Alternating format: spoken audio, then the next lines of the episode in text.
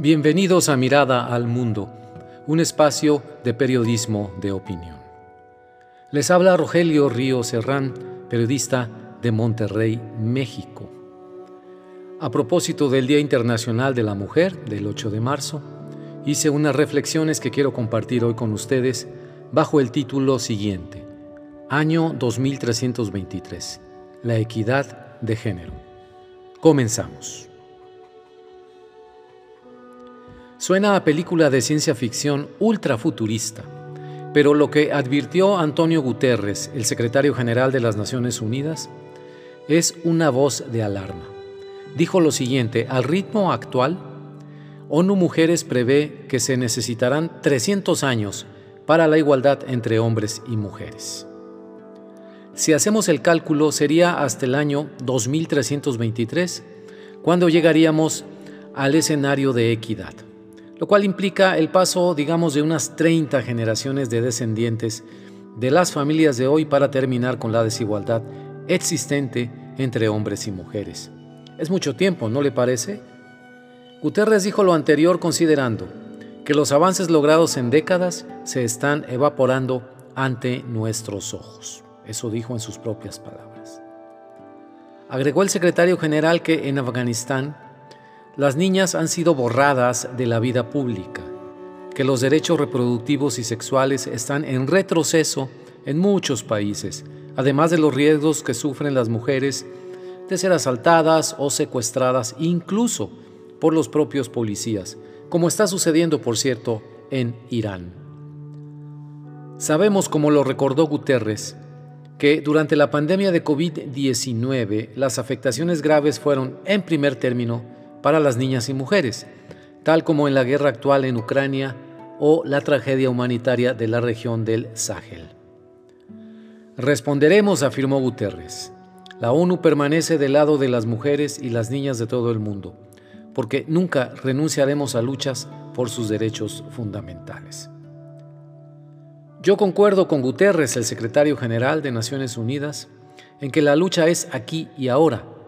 En el 2023 y no debemos sentarnos a esperar a que transcurran 300 años, imagínese usted.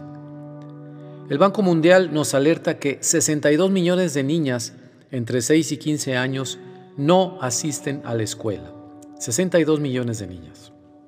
Además, unos 16 millones de niñas entre los 6 y 11 años no iniciarán jamás la escuela en comparación con 8 millones de niños de la misma edad, entre 6 y 11 años. Sobre el trabajo no remunerado, encontramos que las mujeres dedican tres veces más horas que los hombres a tareas domésticas. Lo más grave está en el área de los cuidadores, pues la mayoría de ellos son mujeres cuidadoras de personas enfermas o adultas mayores de su misma familia sin recibir remuneración alguna. Finalmente les diré que México, mi querido país, ocupa el último lugar en equidad de género en América Latina, según el ranking PAR de la consultora AEQUALES, una herramienta para medir el estado de las organizaciones en términos de brechas, procesos y políticas de equidad de género y diversidad corporativa en nuestro continente latinoamericano. El promedio regional es 52% y México llega a 49%. Chile, Perú y Colombia tienen los puntajes más altos. Este es el ranking PAR, PAR, de la consultora AEQUALES. A pesar de que las cifras han mejorado, nosotros esperaríamos que México avanzara y jalara al resto de Latinoamérica, pero no es el caso. Por eso el ranking tiene mucho que decirles a las empresas mexicanas. Esto lo dijo Mía Perdomo, ella es directora de esta consultora, AEQUALES. Las cifras y datos que yo menciono son apenas una pequeña parte del panorama general desfavorable a las mujeres en el mundo y por supuesto en mi país, en México. Me duele que México no muestre avance, sino retroceso, en la lucha por la equidad de género y que la violencia contra las mujeres siga rampante e impune. Tengo dos hijas jóvenes en casa que seguramente no querrán esperar tres siglos para vivir en la equidad de género, como advierte ONU Mujeres. Les tocará a ellas una larga, larga lucha personal y colectiva para hacer valer sus derechos como personas y profesionistas, para evitar abusos en sus trabajos y romper techos de cristal. A sus hijas les transmitirán a su vez ese espíritu de lucha de las mujeres con conciencia, carácter y conocimiento profundo de ellas mismas, no en un solo día, sino todos los días.